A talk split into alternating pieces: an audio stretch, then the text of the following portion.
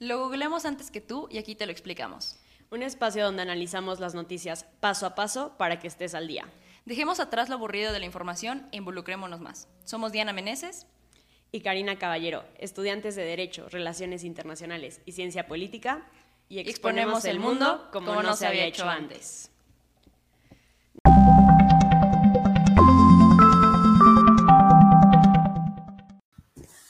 Pues buenas noches a todos los que se están conectando. Esperemos que estén muy, muy, muy bien. Eh, el día de hoy vamos a platicar de un tema que a Diana y a mí nos apasiona muchísimo. Y pues vamos a estar hablando de micromachismos para entender qué son, cómo identificarlos, qué hacer respecto a ellos y sobre todo entender que pues tal vez no son tan pequeños como parecen y que en realidad su impacto es mucho mayor del que podrían tener. Diana, ¿cómo estás? Hola, Cari, muy bien. Muchas gracias. ¿Tú qué tal? De nuevo, espero que todos en casa se encuentren bien. Las circunstancias no mejoran, pero bueno, mal tiempo, buena cara, ¿no? Se intenta. Así es, así es. Todavía, pues a quedarnos en casa, los que nos están escuchando también en formato de podcast, pues creo que en cualquier parte del mundo seguimos en las mismas condiciones, entonces a cuidarse mucho porque los contagios no paran y pues en medida de lo posible intentar no salir a la calle, ni mucho menos. Y pues bueno, el tema del día de hoy eh, surgió a raíz de esta situación que muy probablemente ya muchos vieron porque se hizo viral, afortunadamente, desde mi punto de vista, y fue el caso de Samuel García y Mariana Rodríguez. Samuel, Samuel García es senador por el estado de Nueva León y Mariana Rodríguez pues es una mujer con mucho, muchos seguidores en lo que es Instagram y demás. Y bueno, pues la situación para aquellos que no vieron este clip es que están haciendo un en vivo, así como Diana y yo, y haz de cuenta que ella enseña una parte de la pierna y entonces él le dice, estás enseñando mucho y se lo repite a lo largo de varias veces hasta que le dice, pues yo me casé contigo para que seas mía, no para que seas, para, para estar enseñando o algo así le dice, ¿no? Entonces obviamente pues nos volvió a surgir este tema, Diana y a mí, que no es algo que haya sido un caso aislado, sino que es algo que se repite muy cotidianamente y pues que tristemente podemos ver que incluso eh, aquellas personas que están en un espacio de poder, ya sea poder mediático, como es el caso de Mariana Rodríguez, o poder pues legislativo o gubernamental, como es lo, en el caso de, Samuel García, pues siguen replicando todas estas situaciones, ¿no? Entonces, Diana, ¿qué piensas de, de lo que pasó con, este caso tan desafortunado?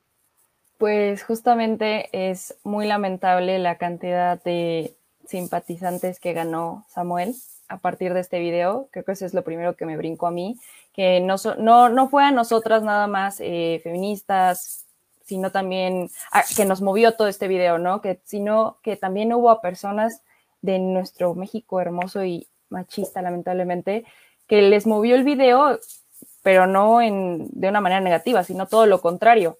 Bastantes comentarios como si así defiende a su mujer, cómo va a defender al Estado, eso, Samuel, y yo de verdad me preocupé bastante porque es un poco rojo lo que sucedió en ese momento. Eh, no fue una broma como después intentó disculparse Samuel García, porque el machismo no puede ser un chiste, sino que fue una actitud de violencia de género, ¿no? Y la violencia de género, recordemos que escala, y lo vamos a ir explicando más adelante, estamos muy acostumbrados a normalizar estas conductas em, machistas en pequeña escala, que son parte responsable de que la violencia exista como la conocemos en la punta del iceberg, que termina en feminicidios y que termina en violencia, ¿no? Entonces, hay que platicar de esto a, a mayor profundidad el machismo no puede ser una broma, aunque entendamos que sí tenemos cierto humor negro, sobre todo los mexicanos tendemos a ironizar todo, pero cuando hablamos de someter a tu pareja porque crees que es tu propiedad, no se puede llamar de otra forma. Y sí, sí me brincó bastante todo el asunto, y claro que nos molestó porque a Mariana Rodríguez repetidamente se le, ha, se le ha criticado bastante por la manera en que se dirige al público, entre otras cosas. Ella misma no se autodenomina feminista, lo cual es totalmente válido. Pero claro que como mujeres entendemos qué es vivir en esta sumisión de que alguien quiera controlarnos, ¿no? Ya sea eh, tu pareja, ya sea tu padre, ya sea incluso un amigo. Y es una actitud que muchas veces también las mujeres tomamos de ser sumisas ante las direcciones de un hombre, ¿no? Es lo más normal, entre comillas, porque lo vemos todos los días, lo vivimos y pocas veces alzamos la voz, ya que no lo cuestionamos. Y hablar de micromachismos, primero nos tiene que llevar a entender qué es el concepto de machismo, ¿no? Y por qué debe preocuparnos, porque todo el mundo decimos, sí, México es bien machista, pero ¿qué es el machismo? Y en pocas palabras yo lo resumiría como esta superioridad masculina que supone la inferioridad de la mujer. Que no hay nada que esté explicado, nada demuestra que las mujeres seamos inferiores a los hombres, pero fielmente creen que es verdad y actúan en consecuencia. Es el síntoma del patriarcado, en pocas palabras. Y recordemos que el patriarcado es este sistema que está construido desde los hombres para los hombres y que reproduce violencia hacia nosotras, discriminándonos, haciéndonos inferiores y negándonos las oportunidades que sí merecemos. Y ahora hablando de micromachismos, estas son expresiones y conductas cotidianas, ahí está lo peligroso que son de todos los días, tan, tanto son así de todos los días que ya son comunes, no se cuestionan, son más aceptadas y todas estas están cargadas de sexismo, de machismo, de desigualdad, son ofensivas, pero las de las personas no se detienen a ver que su que, es, que la manera en que ofenden a las personas es tan suave, tan normalizada que no, no llama la atención en un primer momento, ¿no? Por eso parece que son imperceptibles. Pero es momento de que atendamos en qué consisten estos micromachismos, por qué estos son los responsables de evidenciar la gran desigualdad que existen entre hombres y mujeres y que están muy arraigadas a nuestra cultura. Sí, efectivamente. Y bueno, es un concepto que acuñó Luis Bonino en 1990 y lo refiere como un comportamiento masculino que busca reforzar la superioridad sobre la mujer, ¿no? Como bien decía Diana. El tema de los micromachismos, eh, igual, de acuerdo a lo que comenta Diana, son micro porque son imperceptibles, no porque no tengan la gravedad que un machismo, entre comillas, grande podría tener, ¿no? El tema es ese, que está muy ya socializado entre hombres y mujeres y que no nos damos cuenta. No es tan sencillo como decir, ah, ok, mi pareja me golpeó, eh, ok, ¿qué está pasando? Sino que son situaciones que vemos normal e incluso se dio, por ejemplo, en el mismo caso que comentábamos al inicio del episodio, de Mariana, eh, que muchas personas dijeron de, es normal, qué horror que se le vea la pierna, o sea, a cualquiera, pues mejor que, o sea, solamente se debe ver de los hombros para arriba, ¿no? Por ejemplo ok, ajá, eso hubiera sucedido si en lugar de Mariana hubiera sido Samuel, y ahí es cuando podemos empezar a identificar eh, pues las situaciones que se llegan a dar, ¿no? Que, que creo que aquí también quiero como aclarar algo. Entendamos que todo esto ya lo platicamos en el episodio de racismo también. Son etiquetas y como etiquetas se pueden poner y se pueden quitar. ¿A qué me refiero? A que si tú cometiste una actividad, o una actitud machista o identificas que tu pareja lo hace o que tú misma también lo replicas, no quiere decir que ya estás condenada y condenado a no cambiar y que te vas a quedar ahí para siempre. No, o sea, justo es eso, justo es voltear a ver y decir, ok, sí, la regué y no sabía, porque también son muchas actividades y actitudes que están muy interiorizadas en nosotros. Entonces, pues literalmente crecemos en este sistema pues patriarcal que nos, nos lleva a reproducir muchas veces estos mismos temas y, es difícil, o sea, nadie nace de construida o de construido y nadie nace sabiendo de feminismo y amando a todos por igual, no, o sea, realmente vivimos en un sistema que tristemente no nos enseña a ser así. Entonces ahí es donde eh, es el momento de parar y decir, ok, ¿por qué lo digo? Porque también se dio mucho eh, y se ha dado en muchos otros casos donde a la que se culpabiliza es a Mariana Rodríguez y a las que se culpabilizan son a las mujeres y decimos como, ay, pues qué tonta, ¿cómo se va a dejar de este niño que la golpea o que la cela o que la controla o la manipula, lo que sea, ¿no? O una misma es como, no, ¿cómo voy a aceptar que yo que me dedico o me especializo en estos temas y los estudio y demás, ¿cómo voy a aceptar que, en algún momento viví por, pasé por algo así, ¿no? Y, entonces entramos en el este como loop en el que la que se deja es tonta y no es así, o sea, tenemos que entender que tanto hombres como mujeres hemos caído muchas veces en estas situaciones porque, insisto, son cosas que pues hemos crecido de esta manera. Pero es necesario poder parar, poder identificar y poder entender que, o sea, sí está mal, no quiere decir como ah, esto lo justifica, no, pero sí que haya este proceso de aceptarlo y decir, ok, ¿qué podemos hacer a partir de esta identificación, no? Y bueno, pues hablando un poquito de esto, creo que podemos mencionar algunos tipos de micromachismo para que también sepamos más o menos cuándo los podemos ver. A mí me gustaría empezar con un ejemplo precisamente de Mundo en Corto. en algún momento alguien me dijo como, ay, es que su programa es muy bueno, lo que sea, pero es que Diana y tú nunca se pelean. Y yo, ¿what? O sea, como que al principio me pareció así cool, ¿no? Porque estamos acostumbrados a estos debates políticos y lo que sea. Y luego, como reflexionando, lo dije, a ver, pero Mundo en Corto no tiene el espíritu de que Diana y yo nos vamos a pelear y que pensamos diferente. Pues no, sino porque haríamos un proyecto juntas. O sea, al final decidimos unirnos porque pues tenemos una línea de pensamiento muy parecida, ¿no? Y creo que es como un poco estas actitudes en donde esperan que las mujeres se enojen y se enfrenten y, y se vuelva algo más como pues de chisme, entre comillas, incluso, que en realidad lo que Diana y yo tenemos como propósito de Mundo en Corto. Ese es como un ejemplo que a mí se me vino a la cabeza en cuanto decidimos el tema. Y, bueno, seguramente Diana, pues tú tienes muchos otros, ¿no? Parecidos. Sí, eh, es muy chistoso porque también he recibido bastantes comentarios que más que retroalimentación intentan eh, enseñarnos a hacer lo que ya estamos haciendo, ¿no? Y se agradece en cierta medida, pero llega un punto en el que tienes que detenerte a pensar si le estarías enseñando a tu amigo hombre hacer las cosas que él ya sabe hacer, ¿sabes? O sea, es detenerse en el por qué lo estás haciendo con una mujer si no lo harías con un hombre. Pero, vámonos por pasos, ¿no? Es muy cierto eso, Cari. Como mujeres nos enseñan a, a, que tenemos que competir entre nosotras por la aprobación de alguien más del resto y muy seguramente por la aprobación masculina. Entonces eso es muy preocupante. Y pues públicamente yo siempre he sido muy agradecida de colaborar contigo y es muy bonito porque creo que al final de cuentas eh, hay muchísima amistad, mucha comprensión y no es que creamos y estemos de acuerdo en todo lo que decimos una de la otra, pero de eso se trata, ¿no? Al final de cuentas de aceptar las diferencias y crecer en ellas. Sobre los micromachismos, que de micro, de nuevo, hay que discutir un poco que no son tan micro, hay categorías y tipos. Las categorías eh, son interesantes porque son utilitarios, encubiertos, de crisis y los coercitivos. Estos utilitarios son aquellos que, por decir un ejemplo, ya categorizan que la mujer tiene las tareas domésticas, por, por ende son sexistas estos micromachismos, y que hacen que el hombre sienta que no tiene responsabilidades compartidas con la mujer, sino que es un apoyo. Este típico, yo ayudé a mi mujer con los niños, si yo te ayudo a lavar los trastes y te tienes que detener a pensar en ese momento, ¿de verdad te estás ayudando o estás haciéndote por primera vez responsable de una tarea que también te toca?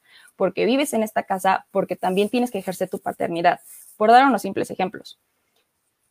Es decir, en este micromachismo es algo muy común la, la reciprocidad ficticia no es real, simplemente crees que ya estás haciendo mucho por hacer una tarea que tú como hombre no asumes tuya, sino que asumes de la mujer.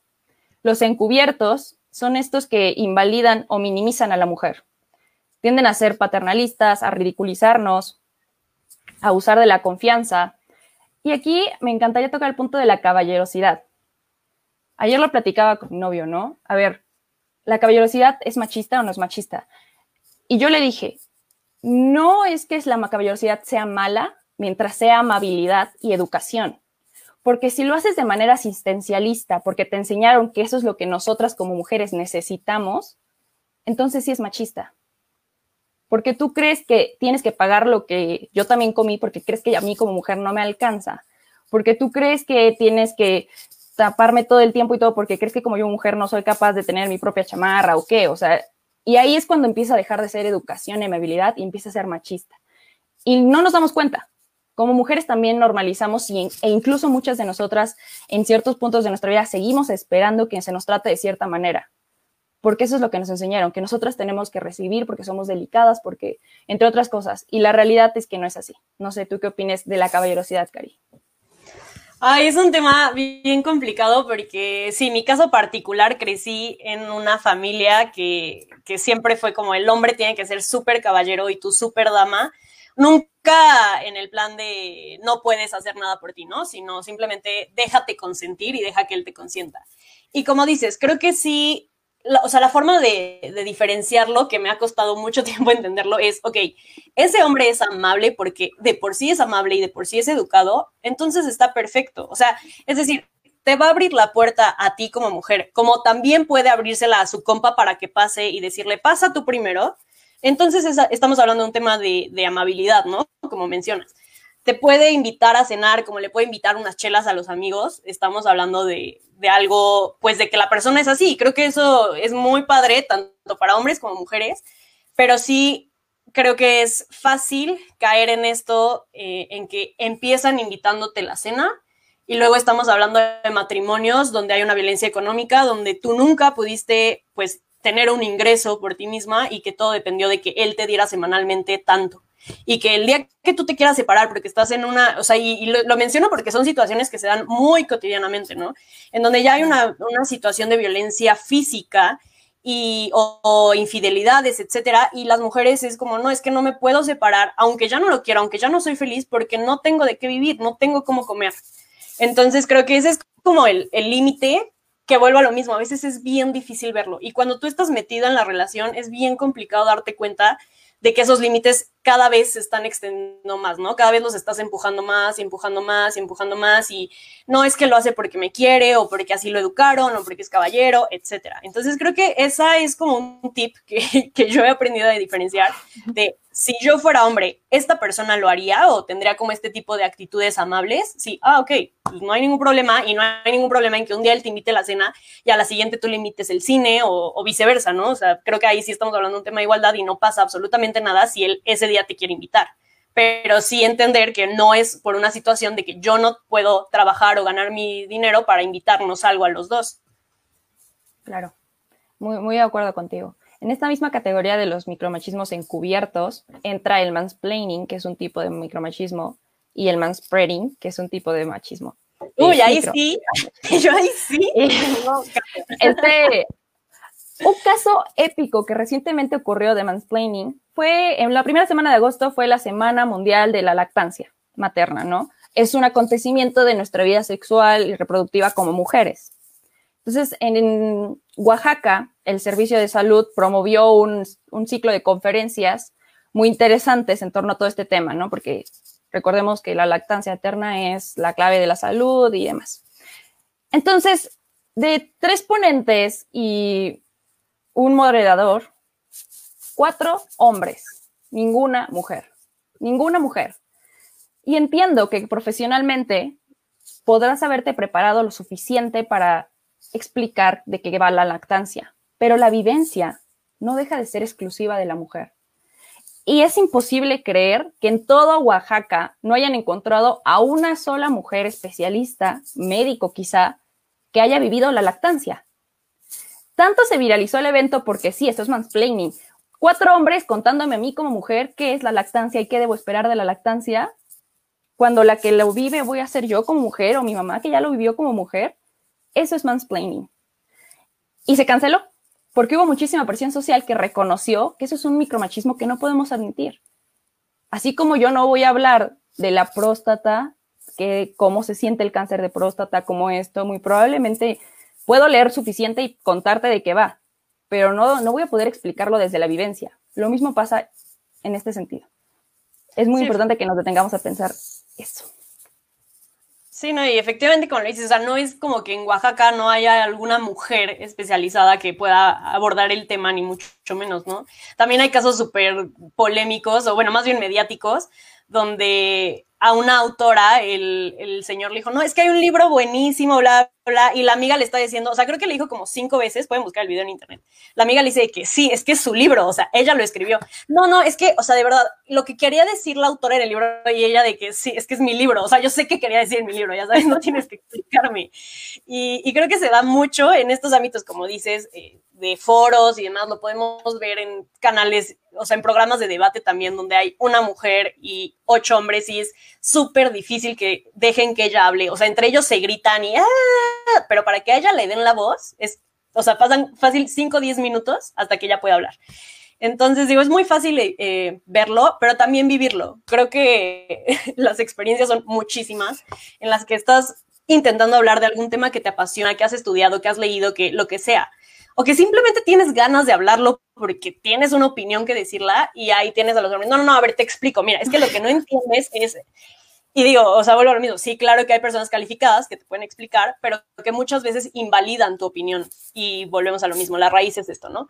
Y bueno, también muchos amigos, eh, pues me dijeron, oye, y me da mucho gusto, porque me da, me da mucho gusto cuando la gente te contacta y te dice, quiero cambiar. O sea, sé que puede que algo esté haciendo mal, pero quiero identificarlo y creo que ahí es donde entramos y es como, sí, claro, no decirle, no, pues ya, está súper mal, ya, a la hoguera. Entonces, no, al contrario cómo identificarlo, eh, eh, precisamente este, el mansplaining, para, o sea, guarda silencio, escucha lo que esa persona está diciendo, no quieras robarte la palabra, va a haber tiempo para que tú puedas hablar y dar tu opinión, e identifica si realmente lo que tú vas a aportar va a ser mejor o un mayor conocimiento o algo distinto a lo que ella te está intentando decir. No le quieras explicar lo que la mujer que te está hablando quiere decírtelo, o sea, ella sabe lo que te quiere decir. Entonces, sí, igual el manspreading, manspreading, que es este tema de que llegan y se sientan con las piernas súper abiertas porque según ellos no pueden cerrar las piernas. Ok, entendemos que ahí hay algún tema, pero no inventen. O sea, sí, de verdad hay unas exageraciones bien fuertes. Yo me acuerdo, hubo una época en la que trabajé en algún despacho y pues íbamos en el coche, puro hombre y yo. Y entonces de verdad yo iba así, o sea, era como, tú sí, chiquita. entiendo que necesitan su espacio, pero no inventen. Y ya llegó el momento en que les dije, oye, sí, o sea, puedes hacerte tanto para allá, no hay bronca, y lo entendieron y la vida cambió, ¿no? Pero a eso voy, o sea, son conductas que hemos replicado mucho tiempo y, las vemos normales y que muchas veces decimos como, ay, no, ¿cómo le voy a decir? ¿Se va a ofender? O, o ¿cómo le digo de que, oye, ¿me dejas hablar, porfa? No tengamos miedo a hacerlo. O sea, también, también ellos creo que pueden parar y decir, sí, sabes que la neta no me di cuenta, sorry, platica, ¿no? Creo que es una forma en la que podemos seguir avanzando todos. Claro, regresar el poder de la palabra es clave. El siguiente tipo, la siguiente categoría de micromachismo es de crisis. Y este surge al ver que la mujer y su progreso, eh, bueno, más bien, surge cuando el hombre percibe a la mujer y su progreso como una amenaza. Ahí vuelve a caer el tema que mencionaba Cari, eh, por ejemplo, de los sueldos. No puedes ver tú como hombre que tu mujer gane más que tú, y digo tu mujer porque así es como lo dicen, no porque sea tu mujer. Por favor, quítense eso de que es tu pertenencia, porque no eh, eso es peligrosísimo. Eso de, entiendo que a la competencia existe a nivel profesional, a nivel personal y lo que quieran, pero cuando es fijada contra la mujer, ahí hay un problema porque suele pasar el bro plating, que este es otro tipo de micromachismo, que es muy peligroso, que es la apropiación de ideas o proyectos de mujeres. Y ha sucedido, ha sucedido bastante en mujeres investigadoras en la, en la ciencia con este efecto Matilda, que es menospreciar el trabajo o los logros de una mujer por el simple hecho, de ser mujer. Le pasó a Marie Curie, siendo Marie Curie. Le pasó a Lizzie Meitner, que el premio Nobel se lo llevó Otto Hahn en 1947 y no ella. Y ha pasado así con muchísimas mujeres en la ciencia y en otras áreas de conocimiento, pero no lo vemos porque no hay quien lo reconozca. Ya se robaron la idea, ¿y ahora qué? Y eso es bastante peligroso. Y también pasa en, el salón de clases, en algo chiquito que, por ejemplo, nosotras sí hemos vivido. Tú estás dando una idea y sale fulanito a decir lo que tú estabas diciendo con otras palabras. Y el profesor, e incluso la maestra, termina diciendo, muy bien, tienes razón. Sí. O sea, ¿qué haces? Dices, Pablito, yo te lo estaba diciendo igual y mejor, pero ándale, tú estás más alto, llama la atención. ¿Qué haces con Pablito? Por aquí. O sea, pasa, y pasa todo el tiempo. La otra categoría, perdón, Cari, que te haya interrumpido. La última es el coercitivo. Y ese está bien duro, porque ese es bien prejuicioso, todos, pero ese un poquito más. La mujer logró algo en el trabajo, rompió ese techo de cristal. pero vete tú a saber qué madre es y sus hijos y quién atiende a los hijos y se la pasa aquí en la oficina. Le restas autonomía a la mujer, desvalorizas sus esfuerzos por creer que no puede llevar de la mano dos responsabilidades que para empezar le estás adjudicando. Y eso lo hacemos muchísimo, muchísimo. Es que incluso sucede que muchas madres renuncian a sus trabajos porque se tienen que dedicar a los niños. Y porque no es que sea una decisión propia, es que es presión social. No solamente es el agresor, el abusador quien ejerce el micromachismo, somos también nosotros como sociedad quienes reproducimos y fomentamos que esto suceda y se normalice. Sí, y creo que no solamente, o sea, hay muchas mujeres que tienen que renunciar a su trabajo para, pues, para hacerse cargo de los niños como tal.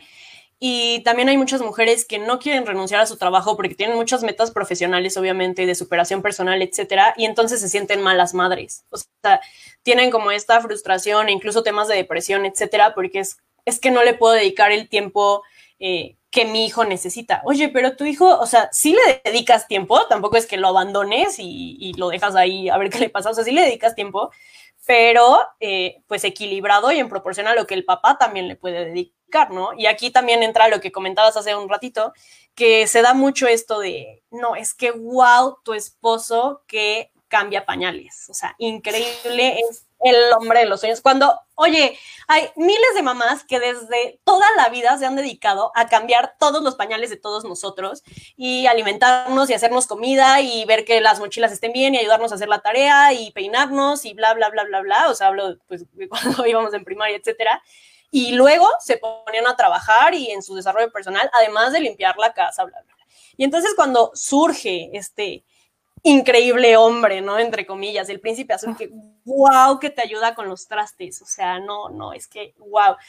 No, es algo que a todos nos toca porque todos comemos, porque todos ensuciamos, porque todos usamos la ropa y la tenemos que lavar y no es una tarea que únicamente le toca a la mujer.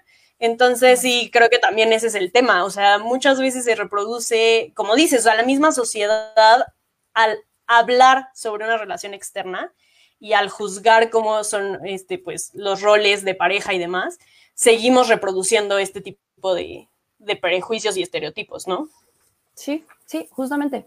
Y un último que no mencioné, para hacer una, un resumen breve de lo que llevamos eh, platicado en el programa, categorías, micromachismos utilitarios, encubiertos, de crisis y coercitivos. Tipos, mansplaining, el broplating, Manterrupting es más, eh, este no lo hemos mencionado, el manterrupting y, y el gaslighting o luz de gas. El manterrupting es la interrupción innecesaria. Este y el mansplaining son hermanos del alma. Estos trabajan juntos, en todos lados los vas a encontrar, arrebatan la palabra innecesariamente. Y no solamente es que se llama la educación, sino que lo hacen con todo el afán de no hacer válida tu opinión como mujer. Y el gaslighting, ese creo que no he conocido una mujer que no se lo hayan aplicado, porque somos exageradas, porque somos locas, porque somos unas mandonas. No es que tengamos habilidades. Claro, y estás en tus días. O sea, no es que tengamos habilidades de liderazgo. No, nosotros somos unas mandonas. No es que estemos enfadadas, porque las mujeres al parecer no tenemos derecho a enfadarnos. Es que estamos mal cogidas. Y esa es, es, es, una, esa es una ofensa bien preocupante, hijos las malcogidas somos nosotros como si solitas hiciéramos la chamba. O sea, ¿entiendes la preocupación de esto? Nos voltearon, nos voltearon el problema, Cari. Sí, estoy, de acuerdo.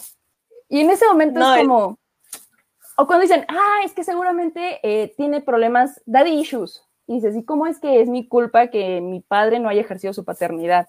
De nuevo nos voltearon la tortilla. Ese es bien preocupante. sí.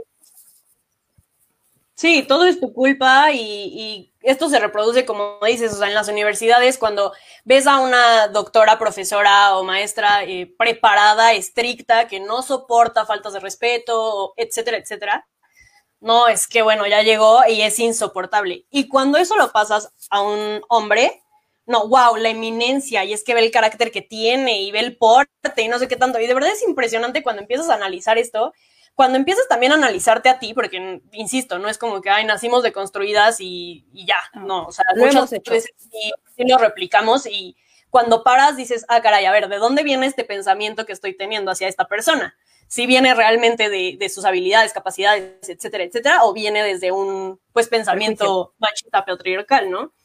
Entonces, sí, creo que a muchas nos ha tocado vivirlo, también replicarlo y observarlo también muchas veces. Creo que eh, el problema de todo esto, como decimos, sí son micro porque son cotidianos, son tal vez pequeños, entre comillas, pequeños detalles, pero el problema es que no se quedan ahí. Creo que hay que hablar, aunque sea rapidísimo, del tema del iceberg, porque nosotros vemos la violencia, vemos los feminicidios, vemos los golpes físicos, podemos ver un moretón, podemos ver una herida, pero estoy muy segura que la mayoría de esas situaciones no empezaron así. Es decir, nadie llega y te dice, hola, te voy a golpear, y tú dices, wow, me quiero enamorar de ti. O sea, no sucede así. Entonces empieza pues siendo una relación entre comillas estable y empieza con el, oye, es que no me gusta esa blusa porque el escote se, te ve muy mal. Oye, ¿qué onda con ese vato que te está viendo y te está hablando y tú no pones un alto? Cuando en realidad tú ni lo estás pelando y, y es siempre como, vuelven, vuelven a lo mismo, ¿no? la, la, culpa es tuya porque seguro tu mujer les, lo estás provocando. Y entonces empiezan a escalar, empiezan en, no, tú nunca vas a pagar una cena y en un futuro, cuando quieras un diplomado, una maestría, un lo que sea, yo te lo pago. Yo decido si lo estudias o no lo estudias. Y como esto puede ser cualquier ejemplo, ¿no? Decido cuánto te doy para el súper o decido mil cosas. Entonces, creo que sí, el tema del iceberg es muy, muy importante y entender por qué es necesario identificar micromachismos. Claro, la violencia de género, eh, de manera muy sencilla, es una violencia de carácter estructural que se origina de la creencia o suposición de, de inferioridad de la mujer fomentando desigualdad de poder de manera jerárquica, atropellando dignidad, integridad, seguridad de la mujer por dominación masculina. Y ojo, si es violencia de género solamente si es en contra de una mujer o una mujer trans. Si es de una mujer hacia un hombre, es violencia, es violencia, pero sucede como con el racismo inverso, no existe. El racismo trae un background histórico del por qué hay discriminación y rezago en las mujeres, eh, digo, el racismo en, las personas negras, etcétera. Lo mismo sucede con la violencia de género. Explica el por qué las mujeres hoy seguimos peleando por nuestros derechos, nuestras libertades y demás, porque históricamente se nos han negado. De ahí que venga el término exclusivo de violencia de género cuando es de un hombre hacia una mujer. Entiendo que incomode a veces porque claro que los hombres sufren violencia, pero recordemos que también es culpa del machismo que no se sientan en la libertad de expresarlo. Y es muy lamentable. También tratamos de combatirlo. Ahora, este iceberg, imaginemos, sí, el bloquezote enorme, tipo el Titanic, por arriba decían, ajá, está chiquito, el Titanic dijo, lo obvio, lo, lo esquivo, no hay problema. Eso es lo visible del asunto. De hecho, Amnistía Internacional lo sacó y Amnistía Internacional es quien explica el por qué los micromachismos son la base. Y podemos dividirlo en dos, de dos maneras. La primera manera podría ser invisible, visible, la punta. Y la segunda manera de dividirlo en dos sería formas sutiles y formas explícitas. Ahí viene en las formas sutiles, invisibles, eh, cosificarnos, invisibilizarnos, lenguaje sexista, eh, los micromachismos, la publicidad machista, el, otras cosillas que no vemos, por ejemplo, en las relaciones de pareja, como sí, el controlarnos, como elimina fulanito de Facebook, ¿por qué le hablas? No es que el amor surja a primera cachetada, no, pero la violencia estira tanto la liga, porque el típico gaslighting de, ay, es una broma, te deja a ti la responsabilidad de saber cómo respondes y no la responsabilidad de quien te agredió, estira tanto la liga que cuando menos te das cuenta estás en un ciclo de violencia y una relación abusiva del cual es muy complicado salir, sobre todo si no tienes una red de apoyo con quien comunicarte. Y ahí empiezan los golpes, y ahí empiezan la violencia. La violencia verbal existe y no es como que en la cena familiar te diga, a ver, a ver, no, o sea, no, lo van a hacer seguramente en la privacidad. Y qué peligroso si lo ven, si son testigos y no detienen la situación ahí y ofrecen ayuda. Y por último, la cantidad de mujeres que han perdido la vida diariamente en un feminicidio, muy seguramente es porque vivieron un ciclo de violencia del cual no pudieron salir o del cual las personas decidieron no hacer nada siendo testigos de la situación. Que ojo, esta cultura patriarcal no solamente nos somete a nosotras como mujeres a sufrir la violencia, sino que también lo somete a ustedes como hombres a dudar de su identidad de la masculinidad. La masculinidad eh, es un chiste que solemos hacer, es tan frágil como el cristal. Todo el tiempo tienen que estar reafirmando que son hombres y bien hombres, viriles, fuertes, someternos a nosotros como mujeres. No pueden creer en una masculinidad empática porque eso no es lo que el patriarcado les ha enseñado. Pero es bien interesante empezar a retarlo, porque entonces también ustedes como hombres conectan con sus emociones, conectan con la interacción social, un asunto más civilizado. Y es bien bonito, es bien bonito. Entiendo que es bien difícil. Una vez no me gustó mucho este comentario, pero un chavo lo hizo en un seminario que Cari y yo compartimos, es que no, los, no las vamos a escuchar a ustedes como mujeres. Yo no voy a escucharlas a ustedes como mujeres. Yo, lo voy, yo voy a escuchar más a mis amigos. O sea, si a mí alguien me tiene que decir algo es un hombre, lo voy a escuchar de otro hombre. Sale, adelante. Muchos hombres están trabajando hoy en masculinidades, en hacerles llegar a ustedes hombres cómo pueden cambiar. me encantaría que de verdad tomaran ese compromiso de escucharse entre ustedes. La cosa estaría bien interesante, porque si a nosotros no nos quieren escuchar, pues aquí estamos Cari y yo hablándole tal vez a la pared, ¿no? Pero está bien cañón que pretendan que sí están intentando cambiar y no de verdad se comprometan. Sí, efectivamente, estoy totalmente de acuerdo. Eh, busquen esto de las nuevas masculinidades ustedes como hombres, bueno, los hombres que nos estén escuchando, porque de verdad es mejor, o sea, como dice Diana, no solamente es violencia hacia nosotras como mujeres, sino también los hombres se encuentran muchas veces muy, muy impedidos en mostrar sus sentimientos, en mostrar cosas que les gusta hacer, en algo tan simple como bailar, porque en tu casa un hombre no baila y un hombre solo juega fútbol y entonces no puedes bailar. Y eso es algo que sigue sucediendo hoy en pleno 2020. Entonces, empezar a retar estas situaciones van a poco a poco a, terminar con las situaciones mucho más graves como es un feminicidio, como es una violencia sexual, etcétera, etcétera, ¿no? Nos preguntan que si existe algún tipo de índice o manera de medir la cultura machista. Eh, si quieren pueden checar en nuestras redes sociales, ahí podemos compartirles algunos pues, documentos que encontremos y bueno, en general creo que es difícil como medir la cultura machista como tal, ¿no? Tenemos que desglosarla porque vuelvo a lo mismo, no podemos meter todo en una misma canasta, tenemos que encontrar este tipo de, pues, de cajones en los que se replica la violencia machista. Entonces, pues sí, ya hacia el final del programa nos extendimos un poquito, pero pues es un tema muy importante. Si cierro con lo que empecé, eh, no tengamos miedo de reconocer que nos hemos equivocado, no tengamos miedo de si tenemos a una pareja que en algún momento lo ha replicado, decirle, oye, no está padre que hagas esto por esto y esto y esto y esto. Si es una persona que está dispuesta a conocerse y a cambiar, muy probablemente va a decir, no me daba cuenta, no sabía por qué lo hacía, tienes razón, vamos a cambiarlo. Si ya estamos hablando de un caso extremo en el que te dicen, no, porque pues eres mujer y te aguantas, bueno, entonces sí estamos hablando de un caso, digamos, entre comillas, perdido y pues hay que huir de ahí porque no hay que tolerar violencia física, verbal, ni mucho menos nada que ponga en riesgo la integridad de las personas, ¿no?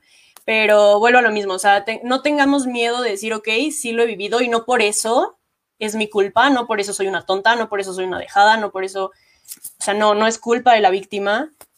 Y tanto la víctima como el agresor puede hacer algo por, por cambiar o por no aceptar este tipo de situaciones, ¿no? Em, y pues ya, de mi parte creo que eso sería todo. Muchas gracias por escucharnos. Diana, ¿algo más que quieras agregar? Que estoy totalmente de acuerdo. Creo que es momento que los hombres eh, sean detractores del patriarcado. Eh, no, no, los invito a que sean feministas porque eso es todo un asunto teórico que después discutimos si quieren pero los invito a que se cuestionen, que se deconstruyan. Es una chamba bien difícil, la verdad que sí. Nos dicen siempre, ven machismo en todo, pues es que, hijo, hay machismo en todos lados. Obviamente, este, si estamos deconstruyéndolo, deconstruyéndonos, lo vamos a notar. Y está bien que lo notemos, porque entonces quiere decir que lo podemos frenar y cambiar. Eh, todo empieza desde casa. Aquí nos comentan, también a nosotros como mamás eh, de niños nos corresponde educarlos y cambiar, combatir el machismo. Claro, eso es muy cierto muchas de las actitudes que tenemos en, nuestra vida cotidiana vienen desde casa.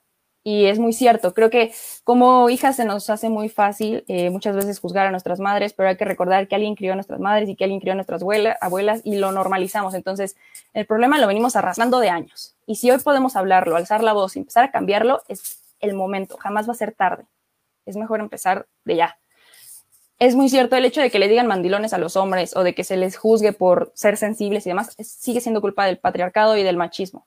Invitarlos a que transformen sus masculinidades es también invitarlos a que se vuelvan más seguros de ellos mismos para poder ejercer otro tipo de roles de género, romper con ellos, mejor dicho, que se sientan seguros de vivir su masculinidad como les plazca y no como la sociedad les demande que lo hagan eso les va, les va a asegurar una vida más tranquila a ustedes, que tienen índices muy altos de depresión en comparación de nosotras también, entre otras cosas de suicidio y demás por presión. Y nos vas, a, nos vas a asegurar a nosotras como mujeres una vida más tranquila y más digna porque no vamos a tenerte encima de nosotras queriendo hacernos sentir menos, por ejemplo. Es chamba de, todo, de todas las personas, sobre todo es una chamba individual para comenzar y al final de cuentas si lo logramos transformar de manera individual, muy posiblemente lo vamos a ir reproduciendo. Y así como el problema se generó, la solución puede ir creciendo también. Como siempre, pues los invito a que nos mantengamos informados. Es un gustazo siempre estar contigo, Cari, con ustedes. Me encanta que cada vez nos comentan más y más. Es un gusto poder interactuar con ustedes.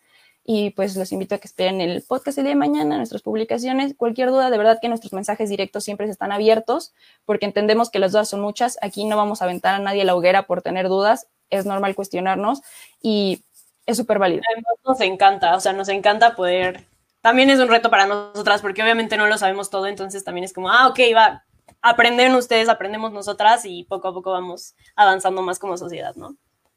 Claro. Pues bueno, les mandamos un abrazo muy grande, cuídense mucho y muchas gracias por estar al pendiente de Mundo en Corto. Nos vemos.